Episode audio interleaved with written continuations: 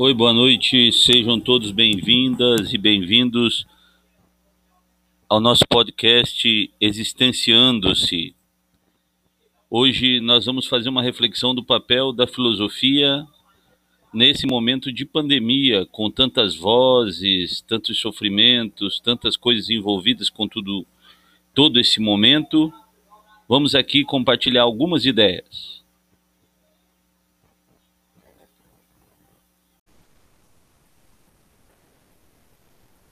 Muito bem. Quando eu estava preparando essa primeira aula, a segunda aula, né, perdão, a segunda aula, eu fiquei pensando assim, mas o que que eu vou, o que que eu vou começar falando para os meninos num, num momento tão difícil, um pessoal que eu não vejo faz seis meses. Alguns de vocês eu ainda vi, né?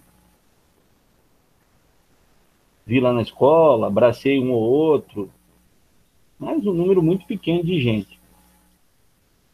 A maioria eu nunca vi Alguns de vocês, na realidade, eu não conheço, conheço mais pela internet agora. Né? Talvez eu tenha visto uma vez ou outra na escola, mas é, é um número bem pequeno, tirando o Breno, o Bruno, Eduarda, que a gente já convive há mais tempo. É, aí eu pensei, como é que vamos começar? Aí eu procurei um texto. E é esse texto que eu apresento a vocês. Então, hoje, dia 8 do 10, usaremos um texto que é desse rapaz Igor Ferreira Fontes. É um rapaz que faz mestrado lá em Sergipe, faz mestrado em filosofia, e ele assistiu uma live de uma galera lá da Itália e escreveu um texto. Eu gostei do texto do cara. Foi pro Le, Le Monde, né, que é um, um, jornal francês famoso. Eles têm uma, alguma coisa sucursal só em, em de maneira, como é que chama, virtual, e aí o texto dele tá lá, eu peguei, vou, vou botar no Google Sala de Aula para todo mundo tal, vou botar os slides também, mas eu queria compartilhar com vocês e que você queria que vocês também, na medida do possível, fossem interagindo. Então, o texto é do Igor e eu vou fazer umas adaptações aqui para nós. Eu não conheço o Igor, mas eu gostei do texto dele, mandei um aviso lá para ele que ia usar, e estamos usando aqui para nossa reflexão, que acho que é importante. Se puderem acompanhar com atenção, acredito que aproveitarão algo. Primeira coisa, né, o tema que os caras debateram lá na Itália é esse aí: importância da filosofia em meio à crise da Covid-19. Ou seja, será que a filosofia tem importância? E aí vocês precisam fazer uma separação. O que é a filosofia e o que é ou que são aulas de filosofia? Uma coisa é eu ir à escola e fazer no ensino médio ou no fundamental aulas de filosofia. Isso é aula de filosofia. Não sei se a aula de filosofia tem alguma coisa a contribuir, mas a filosofia que se faz dentro da aula da filosofia, sim. E aí não interessa se eu estudo na escola A, B ou X, se é no Maranhão, se é no Amazonas, se é no Rio Grande do Sul, se é no, na, em, em Xangai, na Austrália, em Bel, em, em, na Bélgica, todos são filosofia. E a primeira coisa que aparece é uma reflexão curiosa, por quê? Tem um pessoal que logo no, no, começo da pandemia aí, lá por março, abril, eles se reuniram lá na Itália, um grupo de, de, de filósofos, de professores, professores de filosofia e filósofos, né? É, e fizeram um grande, uma grande conversa sobre como que poderia se ter instrumentos práticos para enfrentar a pandemia e o isolamento. Deram o nome a isso de prende a mola com filosofia. Ou seja, vamos lá com a filosofia, vamos, vamos usar a filosofia como uma arma. Né?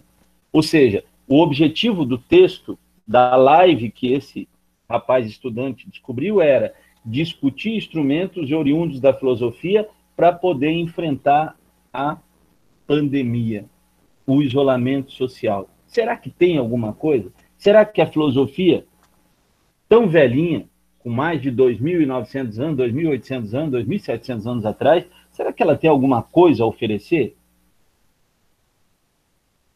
Ou será que ela é uma inutilidade? Aqui no Brasil, costumou-se nos últimos tempos dizer que a filosofia e a arte são duas inutilidades e deveriam ser negligenciadas, ou seja, deveriam ser deixadas de lado. E é contra isso que o texto e que eu quero hoje conversar com vocês aqui. Não é se a filosofia é mais importante ou é menos importante, a arte é menos importante ou é mais importante. Não. Apesar de que eu já disse e vou dizer sempre, e defendo isso, que a filosofia é mais importante sim. Por um motivo muito simples. É a filosofia a mãe de todos os saberes. É a partir da filosofia que se constrói a ciência da biologia, a ciência da medicina, a ciência da matemática, o conhecimento de todas as áreas. Porque a filosofia resolveu pensar por um rumo diferente. Antes da filosofia, o homem e a mulher pensavam? Pensavam. De maneira crítica? Pensavam. Mas eles pensavam a partir de outros prismas. Tem coisa mais antiga que a filosofia no mundo humano? Sim. A religião é mais antiga. Ela nasce com a, com a, a, a a, nomenclatura de mitologia, mas era uma religião. Eram religiões muito sérias, inclusive, que as pessoas levavam extremamente a sério, talvez mais do que hoje. E nasceu com o nome de mitologia. Então a religião sempre existiu, ela é muito mais antiga que a filosofia. Não chovia, ou chovia demais, o homem tinha medo, a mulher tinha medo, ia lá e construía um, um, um altar, um oferecimento, para que eles pudessem ter algum tipo de segurança na vida coisa muito difícil. Imaginem isso, contando aí 40, 50, alguns, algumas partes da ciência defendem 100 mil anos atrás, é tempo para danar. Outra coisa que sempre existiu, muito mais antiga que a filosofia, a arte. A arte é muito mais antiga, basta ver o, o, a, a, animação dos, dos grudes aí, né? Grudes. Viviam nas cavernas escondidos e estavam lá eles desenhando, pintando, contando como é que eles caçavam o bisão, o mamute. A arte é tão antiga, perdão, a arte é mais antiga que a filosofia. Ela também era uma forma de expressão. A religião é uma forma de segurança. A arte é uma forma de expressão de tudo que ele se sentia. E até hoje a arte é. Quando a filosofia surge, ela vai fazer uma outra leitura da vida diferente da religião e, de certa forma, diferente da arte. Mas é só isso. Ninguém está dizendo aqui que um é melhor que o outro, superior que o outro. Isso é uma outra discussão que não cabe agora. E aí, o texto, que depois eu vou colocar aí também para todo mundo ter acesso, ele apresenta exatamente essa perspectiva que nós estamos falando aí. Será que tem alguma luz que pode vir da filosofia para esse momento nosso pandêmico? Nós já vamos fechando sete meses, a gente trancado em casa. Alguns estão saindo um pouco mais, um pouco menos, mas está todo mundo pesado nesse momento ainda. Será que tem alguma iluminação que pode vir da filosofia? Essa é a pergunta principal do dia de hoje. E aí vem as, algumas respostas, algumas. Claro que deve existir uma tonelada de outras. Primeiro, a resposta mais antiga talvez possa vir desses caras aí. Esse senhor aí, é o fundador do pensamento do estoicismo chamado Zenão de Sítio, ou Zenão de Sício, depende da tradução. O que, que era o estoicismo? O estoicismo fundado por Zenão era uma corrente filosófica num período onde ninguém podia viver a filosofia, era proibido viver a filosofia, assim como é proibido sair na rua, é proibido abraçar, é proibido conviver hoje. O estoicismo nasce com o Zenão a partir de um momento, num momento em que não se podia fazer filosofia na praça nem na rua. A filosofia ficou de fora o íntimo, era uma, uma filosofia intimista. Por quê? Porque Alexandre Magno tinha construído o império, ele deixava o pessoal fazer filosofia, mas tinha que ser uma filosofia para dentro, uma filosofia para resolver os problemas pessoais. E aí, nesse momento, aparece o epicurismo, aparece o pirronismo, aparece o cinismo. O epicurismo era fundado por Epicuro, que era pensar que tudo é incerto, a vida é incerta. O pirronismo, fundado por Pirro, dizia: vamos buscar o prazer, o prazer das coisas é, verdadeiras, não o prazer momentâneo. E o cinismo do Diógenes, né, que gerou os, os, os cínicos, né, cinismo vem de cão, significava que eles queriam viver de forma muito simples, como os cães de rua foi fundado por Antístenes, mas o homem mais conhecido desse movimento é, o movimento, é Diógenes, que morava num barril, que não tinha roupa variada, só um par de roupa, que era extremamente pobre, que apanhava de todo mundo na rua. A gente lembra de quem? Do Diógenes? Não, lembra do Chaves, né? Xperito escreveu Chaves tendo alguma iluminação em Diógenes. Quem dormia no barril, apanhava de todo mundo, tinha uma roupa só, era extremamente pobre, se chamava Diógenes. Essas eram outras escolas do mesmo período. Mas se a gente pegar o estoicismo, voltando nele, qual era a grande pregação do estoicismo fundado por Zenão? Vamos viver uma palavrinha chamada ataraxia. O que é a ataraxia? A ataraxia é o completo domínio de uma austeridade, austeridade física e moral das minhas condições. Eles defendiam uma noção que toda realidade existente é uma realidade racional. E nós não temos poder para modificar a ordem cósmica do mundo, mas nós temos poder para compreender a nós mesmos. E podemos viver bem, de modo equilibrado, conosco. Essa era a pregação do estoicismo.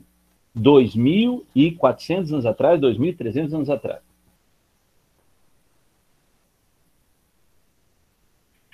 E o que que isso se aplicando hoje ao nosso mundo pandêmico, o que que isso nos ensina?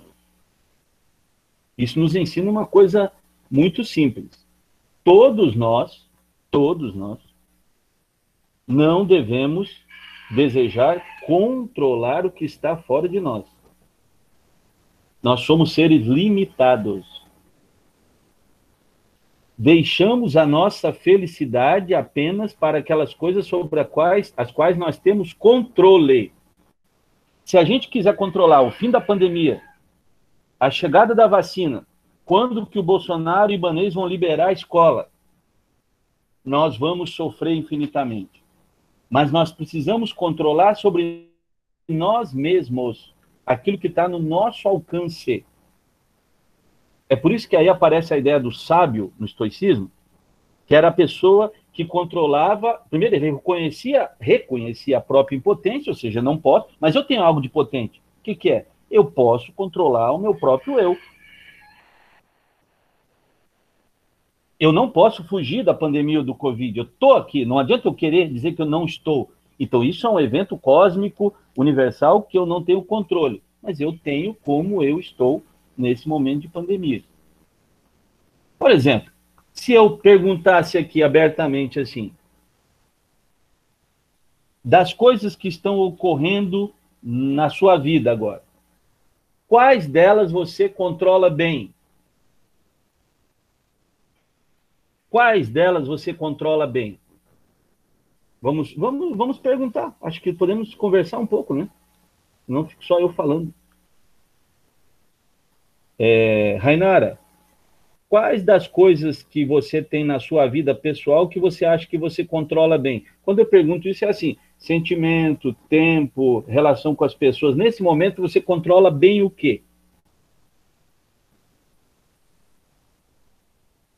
Eu acho que é a relação com as pessoas. Ótimo. Rebeca, você controla bem o quê?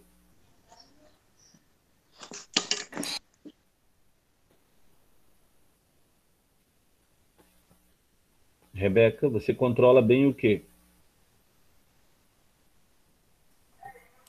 Eu acho que também é a mesma coisa que a, que a Rainara falou. É, em questão com as pessoas. De... Ótimo. Perfeito. Bruno, você está controlando bem o que nesse momento na sua vida?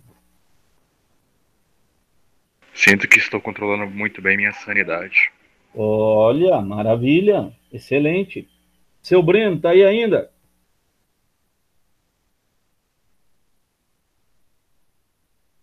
Breno? Não, não está.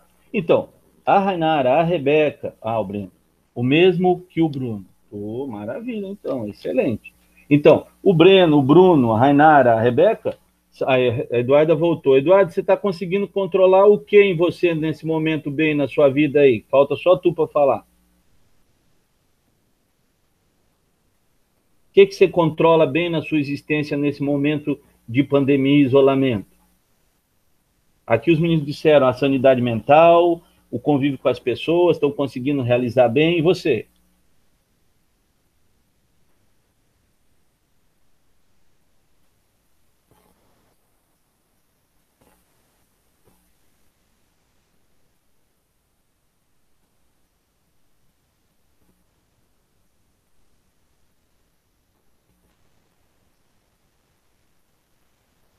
Tá, beleza. Está dizendo que... Sim, fala, Eduardo. Professor. Ah. A minha internet está travando, então eu tô um pouco perdida. E ela fica voltando e caindo, voltando e caindo, aí eu não tenho controle. Tá Então, bom, fica em paz então. Fica, fica tranquilo, tá ótimo. Bom, por exemplo, esse exemplo do Eduardo. Nós não temos controle da internet.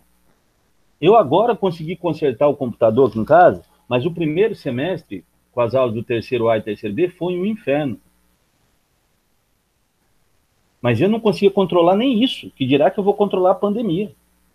E os meninos disseram bem aí, eles vão tentando controlar aquilo que é do alcance deles. É isso que é a ataraxia estoica.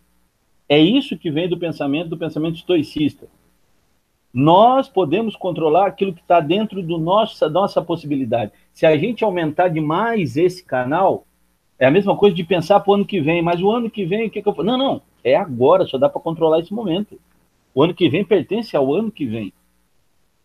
Outra questão que aparece aí que a gente poderia refletir também ainda é, é quando a gente fala do estoicismo, a gente poderia pensar assim: a, a determinação de isolamento social que é feita pelos governos está fora do nosso controle. Mas a nossa deliberação interior dentro desse processo, ela pertence a nós. Nós podemos deliberar, como vocês muito bem já disseram aí. Assim mesmo, quem, que nem todos possam escolher o isolamento, cabe a nós decidirmos se passaremos os dias espionando as redes sociais de pessoas que não fazem a menor diferença em nossa vida, ou se usaremos esse tempo para fazermos alguma coisa que nos faça bem. É, quantos de nós não passamos a, a, a, o dia pensando na vida dos outros e tal, sem nenhuma riqueza? Isso acaba fazendo mal para nós. Mas o que fazemos do tempo com qualidade? Aparece então uma segunda questão que o Igor vai apontar lá da live. O existencialismo. Há um apontamento nesse texto que informa que a quarentena nos faz refletir sobre a vida que conduzíamos antes e como agiremos depois. Ou seja, quem era cada um de nós antes e o que seremos depois.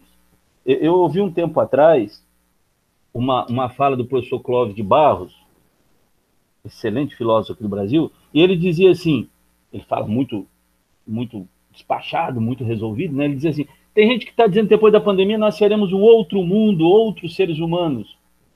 Ele diz, não seremos. Não seremos a não ser que seja uma deliberação individual, que o Jung vai chamar de, de individuação. Ou seja, tem que ser um processo de cada um. O mundo só será diferente se o Breno, o Bruno, a Rainara, a senhorita Eduarda, a senhorita Rebeca, for, o senhor Saulo, seremos, se nós formos outras pessoas, individualmente, não de individualidade, de individualismo, não. De individualidade enquanto processo de escolha pessoal. A quarentena é uma ótima oportunidade para colocarmos questões importantes a respeito de nossas vidas. Como, por exemplo, olha algumas. Eu tenho vivido minha vida ou tentado viver a vida dos outros?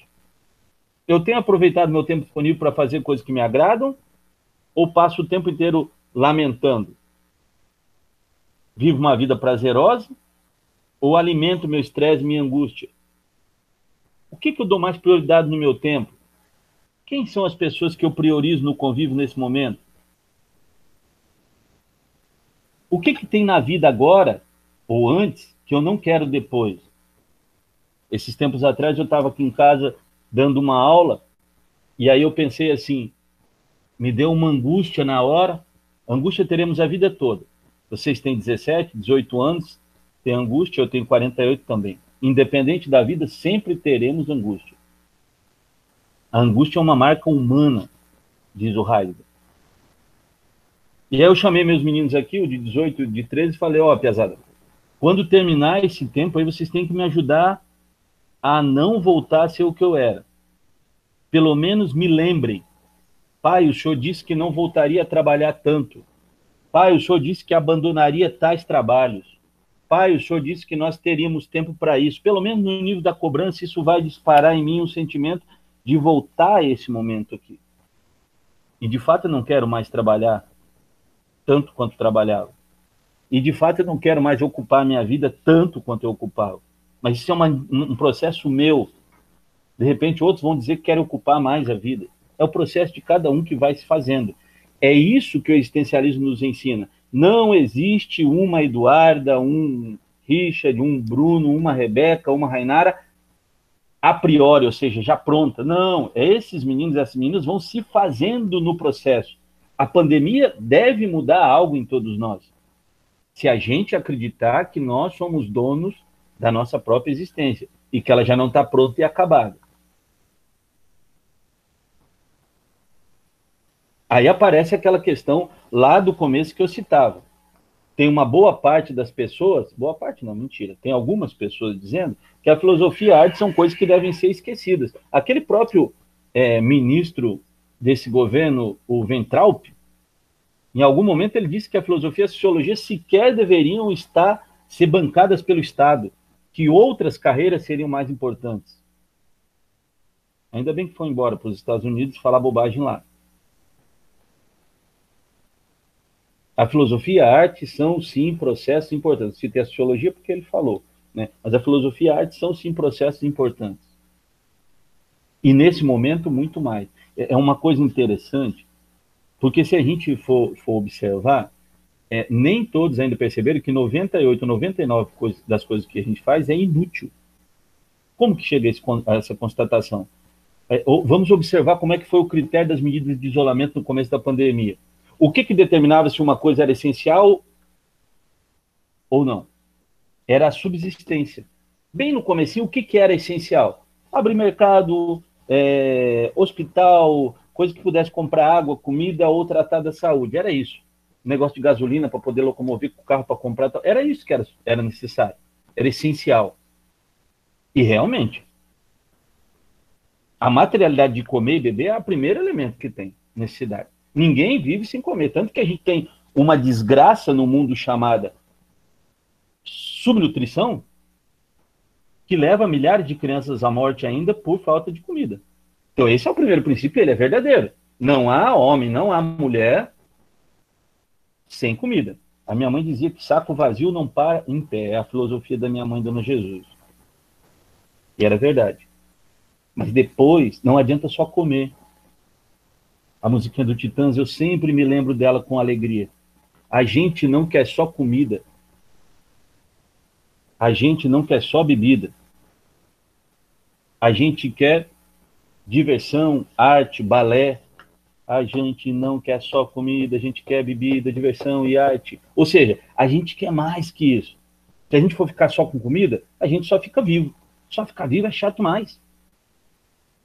Eu tinha uns parentes uma vez, um deles foi preso e fui visitá-lo. Ele era bem gordão, saudável, bonito, forte, mas numa tristeza desgraçada. Que assaltado lá e se danou. Professor. Fala. Senhor, Aí nesse caso é o, é o que entra aquela é, uma ideia assim que eu tive agora. No caso a gente não quer sobreviver e sim viver, né? Perfeito. Tem uma grande diferença. Maravilhosa, maravilhosa. Perfeito, Reinara, muito bom. Aquele meu parente lá preso, ele só estava vivendo, mas ele não suporta só viver. Se a gente for só viver, só comer, a gente desanima. E Rainara disse muito bem, a gente quer, não só quer sobreviver, a gente quer viver. E aí acrescenta as, as únicas coisas necessárias são água e comida. Todo o resto é inútil, mas é aí que está o problema.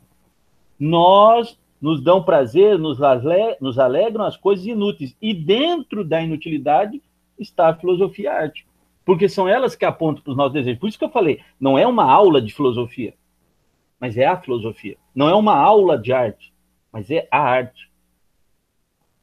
Eu, eu quando estava pensando nesse momento aqui, eu, eu lembrei de, de, um, de duas coisas.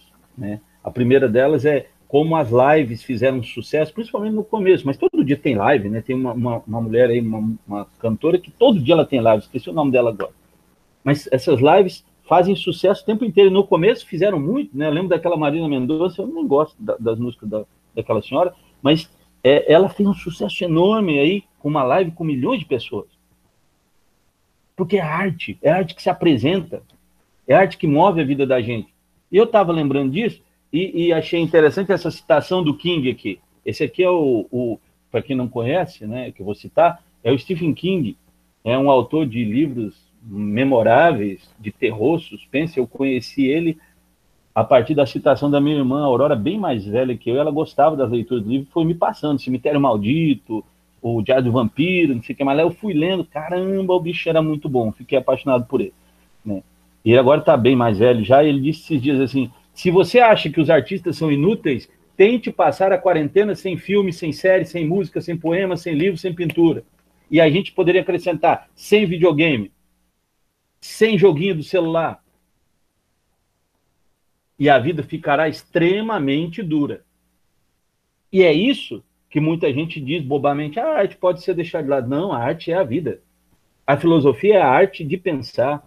A arte é a representação da nossa vida de maneira suportável. Basta ver quantos filmes você já assistiu, quantas séries, quantas músicas ouviu pensando no amado, ou no ex-amado, ou na amada, ou no futuro amado que nem apareceu ainda. Esse processo da arte da filosofia é extremamente importante. Um outro elemento que aparece dentro do processo da filosofia é o processo do contato. Aristóteles já dizia na antiguidade que nós somos animais sociais, animais políticos. Nós entramos em contato o tempo inteiro. A filosofia e a psicologia já tinham descoberto isso há muito tempo. Lá na antiguidade, a Diotima, que é uma mulher da época de Platão, que alguns dizem até que, que teria iluminado Platão em muitas das suas escritas, ela dizia que para vivermos e até para amarmos, nós precisamos de um contato carnal com o outro. O corpo é muita coisa na gente. E às vezes a gente desvaloriza tanto o corpo, né? E o corpo é muito importante. Basta ver que de vez em quando eu olho aqui o, o, as pessoas, né? E elas se representam da melhor forma que elas puderem. Inclusive, alguns nem se representam, né? Eu acho que as pessoas têm sentido mais a importância do contato em si, principalmente agora. É onde ele, elas estão vendo a valorização que tinha o contato com outra pessoa. Maravilha, perfeito. Essa, é, é, essa, essa questão da, da, que a Renata aponta é como se fosse um, um insight, assim, eu descobri algo novo. E acredito também que as pessoas estão descobrindo. Quando estava preparando isso, eu, eu achei um videozinho bom demais, eu gostaria de compartilhar rapidamente aqui. Não vai travar muito, espero. Só um minuto.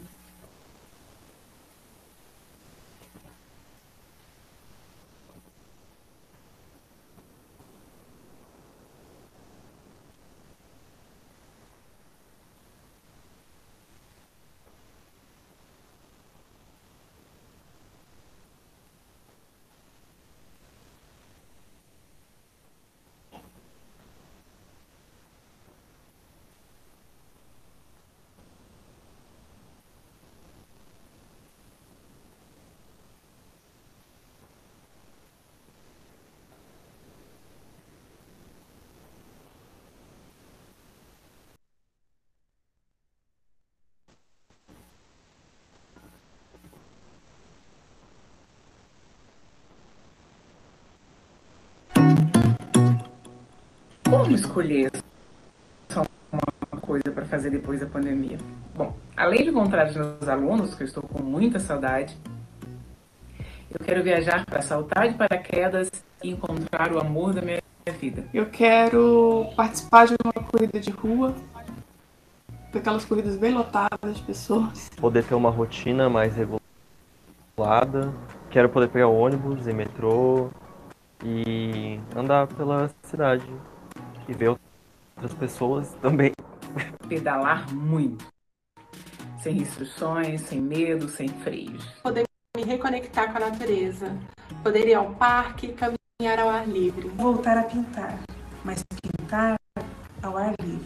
Voltar pro meu terreiro, com certeza, por causa que eu tô com muita saudade de tocar tabaco, cantar. E eu não vejo a hora de acabar a quarentena para eu poder voltar a almoçar com as minhas amigas. Encontrar os meus amigos, poder dar um abraço nele sem medo, sem culpa. Ver minhas amigas. Ver meus amigos. É, é poder encontrar meus amigos de novo. Poder encontrar os meus amigos e abraçá-los. Poder abraçar bem forte os meus familiares. Dar um abraço muito apertado nos meus pais e nos meus irmãos. Eu quero reencontrar meus amigos, meus colegas de trabalho, marcar aquele café com as tesourinhas. Sair, ir pro shopping, ir numa livraria, ir no cinema, tomar um café. Ir ao cinema e talvez planejar uma viagem. O que eu mais quero fazer é viajar, ir à praia. Eu quero ver o mar e entrar na água. Eu quero conseguir viajar com meu namorado. Visitar minha namorada, por causa que a gente tá com muita saudade uma da outra. Poder retornar à Universidade de Brasília, rever os meus alunos, poder discutir novamente os teoremas de matemática no quadro negro com eles. Quero voltar para a sala de aula, rever os alunos, ver a universidade cheia. Voltar para a UNB. Apesar do estresse que a gente passa no semestre, acho que eu tô com muita saudade de estudar e de conviver com as pessoas. O que eu mais quero fazer é ter aulas presenciais com os meus alunos, porque não estou mais suportando aulas à distância. Quero voltar para a universidade para conseguir estudar da mesma forma, com a mesma produtividade de quando começou o ano. Voltar a participar dos eventos de educação matemática para poder estar divulgando as minhas pesquisas junto com os meus alunos. Eu quero retomar a minha liberdade de ir e vir, a minha liberdade de entrar e sair. Eu quero abraçar as pessoas que eu amo, eu quero estar com a minha família e com os meus amigos. Mas é uma coisa a mais. Quando eu sair, eu quero encontrar um mundo melhor do que aquele que nós deixamos há três meses. Quero encontrar humanidade, solidariedade, tolerância, generosidade e respeito. Quero viver num mundo em que haja alegria e afeto. Um mundo em que respiremos calma e vivamos em paz. É isso que eu quero. Vem comigo?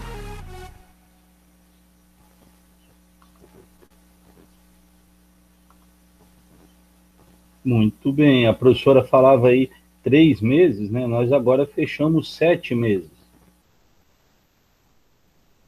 Então já faz muito tempo que estamos nessa nesse isolamento terrível aí, que cada um de nós sabe o peso dele. E exatamente que, que esse vídeo me chamou a atenção, essa, esse áudio aí, por conta da, da, do que Rainara falou. Né? A gente redescobriu essa vontade de ver os outros. Tem alguns de nós que sempre fomos doidos por abraçar, por estar junto e tal. Outros têm uma dificuldade tremenda. Mas aposto que quando voltarmos, todos nós estaremos situados dentro dessa desejo, dentro desse desejo que foi falado aí, muito bem aí no, no que a gente ouviu da UNB e tal. Uma outra questão é o encaminhamento da reflexão da filosofia enquanto trabalho. Ou seja, qual a reflexão possível sobre o trabalho a partir do mundo da filosofia? Ou o contrário, né? uma reflexão filosófica a partir do mundo do trabalho.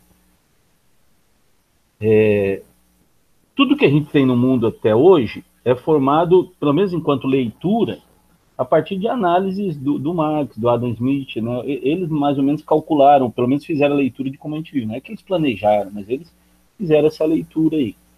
Mas agora as coisas mudaram muito rápido, né? A gente viu boa parte do mundo ficar virtual. Nós mesmos estamos há sete meses com aulas virtuais, não sete meses, perdão. Estamos com quatro meses de aulas virtuais, ou três meses de aulas virtuais e aí a gente poderia acrescentar as perguntas. Como que vai ficar esse mundo agora? Ele vai acentuar as desigualdades econômicas? E as consequências para a saúde?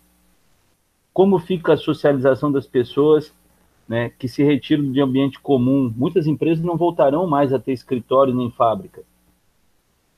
Vai ser feito em casa. Como que fica isso? Como que fica o controle do respeito às horas extras das pessoas? Né? Talvez alguns de nós aqui trabalhemos em espaços hoje é, de home office e, e percebe o quanto trabalham a mais. A reflexão sobre a exploração do trabalho feito em casa também tem que ser levada em conta. Um outro processo que, que aparece no texto citado é essa reflexão sobre a pandemia, a filosofia e a educação. Nós passamos durante muitos anos sem fazer nenhuma, quase nenhuma alusão à internet. As próprias universidades demoraram demais para entrar nesse mundo. A nossa escola, a escola onde dou aula, sempre teve o Google Meet, sempre teve o Google Sala de Aula. E apesar de algumas tentativas, eles nunca foram levados totalmente a sério. Estou dizendo por mim, não pelos outros. E agora, de um dia para a noite, a gente precisa aprender tudo isso. Mas aí aparecem de novo os questionamentos que a filosofia pode fazer. Como que vai atingir todo mundo? Alguns professores dizem que em certas aulas com 90 meninos, você tem uma média de 9 meninos, 10 assistindo, 10 pessoas, 10 estudantes. Como faríamos com as metodologias que faziam o estudante participar mais das aulas? Como fazer, por exemplo, que os estudantes continuem falando? Como fornecer a todos os estudantes condições para acessar a internet e ter aula à distância de fato? Não 9 de 60 ou de 90, mas 59 de 60, porque aquele que faltou estava com diarreia naquele dia, e não porque não tinha internet. Como dar condições às famílias que tenham computador para todo mundo em casa?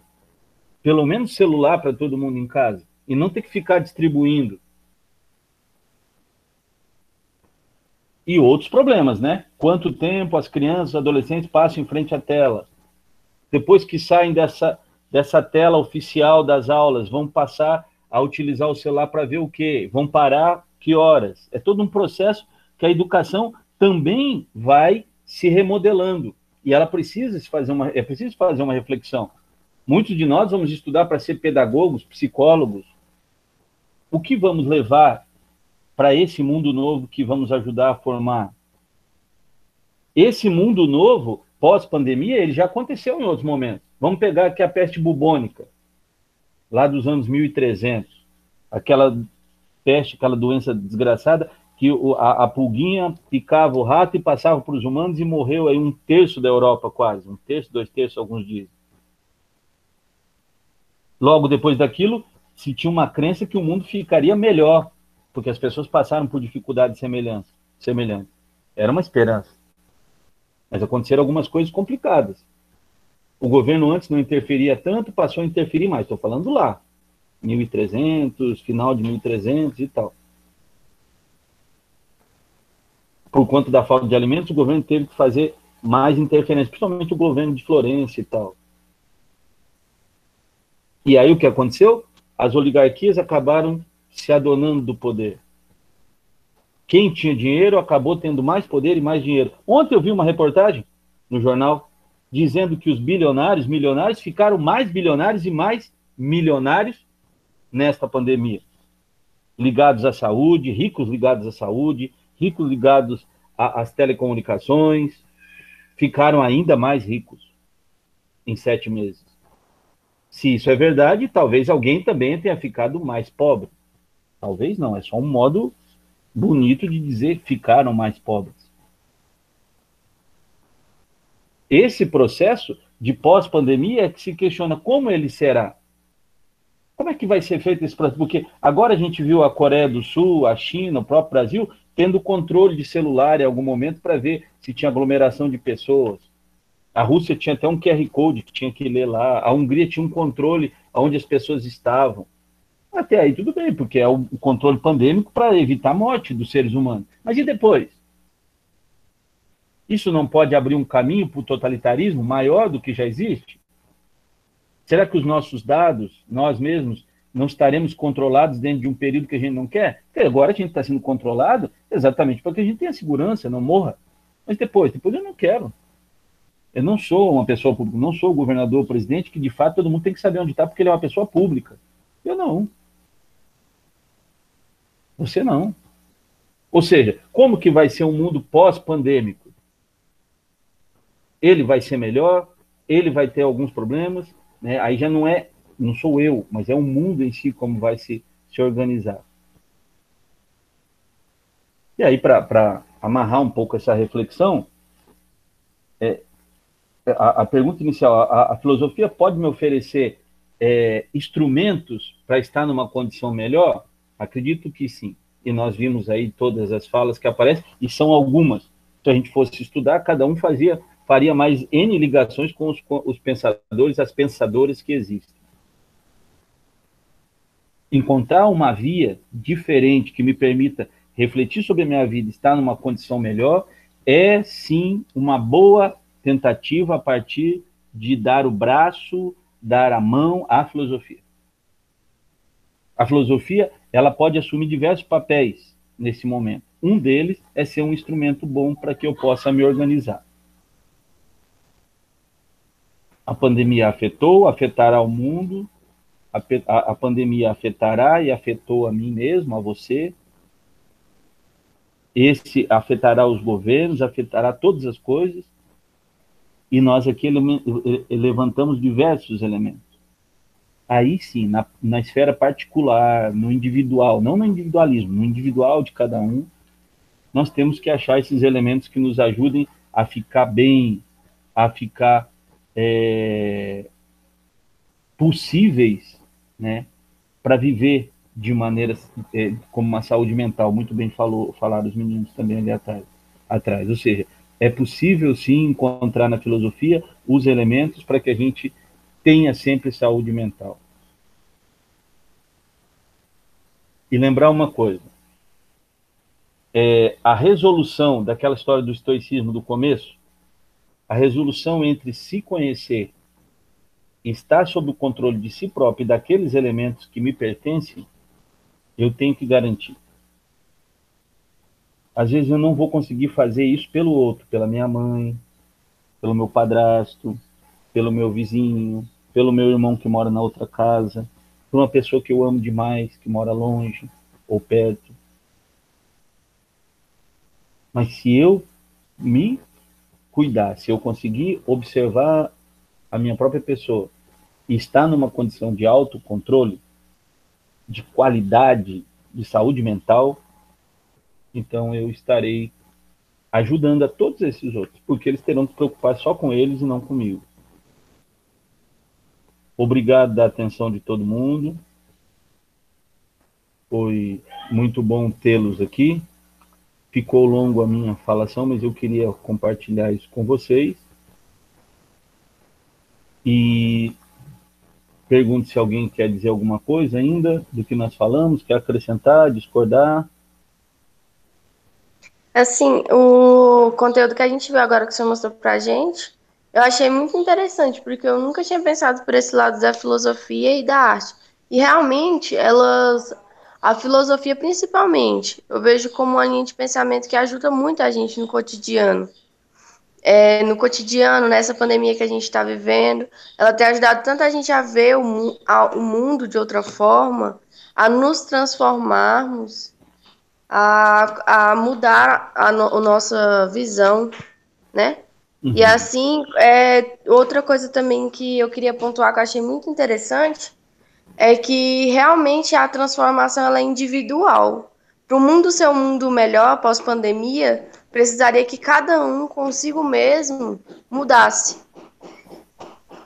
Perfeito. Uhum. Perfeito. É, é, é, essa amarração aí tua é perfeita. Eu não vou nem terminar, não vou nem retomar, não. O que a Rainara falou é, é exatamente o fechamento disso aí que a gente pensou junto aqui. Música